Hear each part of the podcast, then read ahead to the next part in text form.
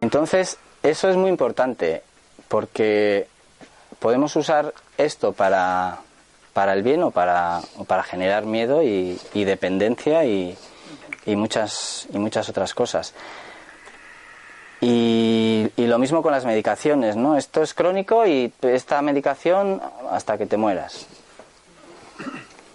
Pues, pues igual no, señor doctor, ¿no? Igual hay que ir muy positivos, ¿no? Hay que ir muy positivos. Yo tengo un amigo que es muy navarro y dice, los navarros nunca retrocedemos. Como mucho damos 180 grados la vuelta y seguimos para adelante. pues igual. Positivos. Positivos. No hay que retroceder. Hay que girar 180 grados y seguir para adelante. Seguir para adelante.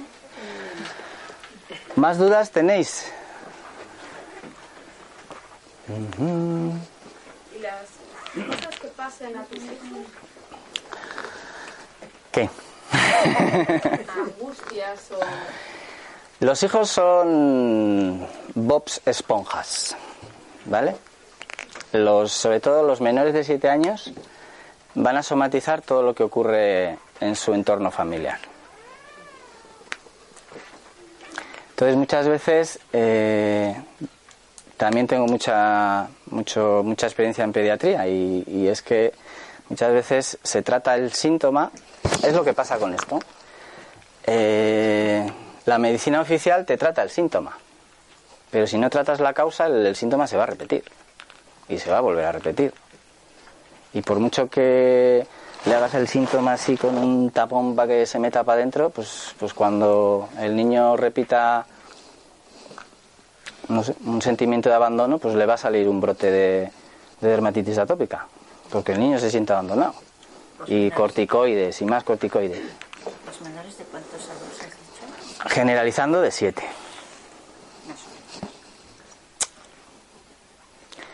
Entonces eso, eh, las medicinas que anulan, que cortan, que tapan, pues bueno, pues si no se trabaja la causa mientras, pues es difícil que curen.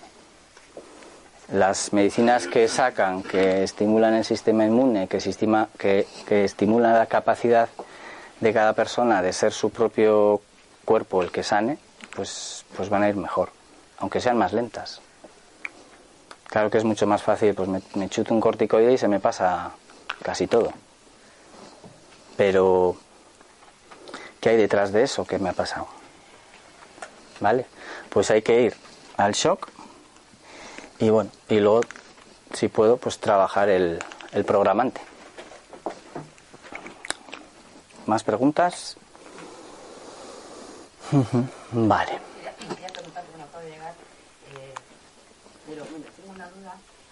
respecto al tema, por ejemplo, de ruptura del vínculo afectivo, eh, se puede trabajar el impacto emocional que eso ha supuesto en el bebé.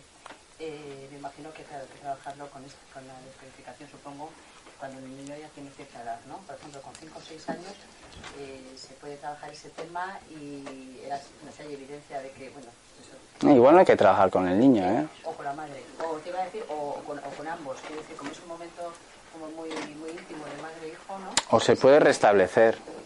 Restablecer el vínculo. Claro. Mm. Pero, eh, digo, la descodificación... Sí, sí, sí. La descodificación sirve, pero yo te diría, eh, coge a tu hijo y abrázalo. Cuerpo a cuerpo. Y dile todo lo que no le pudiste decir cuando, cuando él teóricamente se, se sintió mal. Que igual, que igual no, ¿eh? Nosotros estamos haciendo, de hecho hacemos revisiones caseras, como digo yo. Uh -huh él, él, lo pide, él pide, pide revivir el nacimiento, llevamos como un año. Ah, sí, ¿eh? lo pide. Entonces me da la impresión de que, uh -huh. de que necesita algo más. Porque si uh -huh. él pide, él pide, pues se mete por debajo, o sea, sí, sí. y entonces eh, jugamos a animales, a todo, y que él nace y tal. Entonces, como lo pedía, yo, lo, yo y los niños son muy instintivos, de sí, sí, sí, sí. y yo lo veía como sanador y lo estamos haciendo. Uh -huh. Pero tiene ya cinco años y yo creo que necesita algo más para dar el salto, sobre todo para desprenderse un poco más de mí y ir hacia la, la figura. -huh. Entonces, quería saber si la descodificación. Eh, sí, pero con, se trabaja y cómo se trabaja. con niños no lo hacemos. No, no hacéis con niños. eh, lo podemos hacer a ver, no lo hacemos, digamos, eh, como lo hacemos con los adultos. Con niños, pues, pues, podemos trabajar un dibujo, podemos trabajar un juego, podemos hacer, podemos hacer diferentes protocolos, pero adaptados a, a la pediatría. ¿Alguna duda más?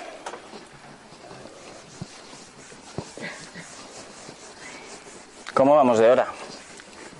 12 menos cuarto. 12 menos cuarto, vale. Yo tengo una pregunta.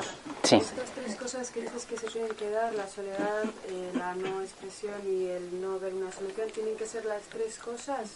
O, decir, Cuanto, si son las tres, se va a marcar, vamos, a fuego, ¿no? Si, si son dos, se marcará menos.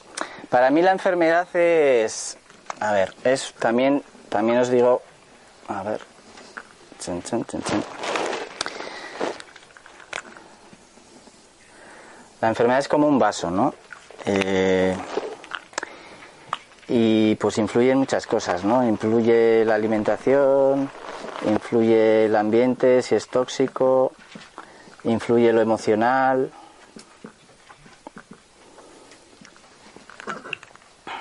Influye lo genético que llevemos, etcétera, etcétera, ¿no? Si, si, mi, si mi emocional está hasta aquí, a nada que haya un estímulo pequeño, o sea, si yo, yo qué sé, yo me sentí abandonado de pequeñito y, ese sentimiento de abandono oc- ocupa mi vaso hasta aquí, cualquier pequeño abandono que sufra en mi vida, zacatá, desbordará el vaso y, enfermaré.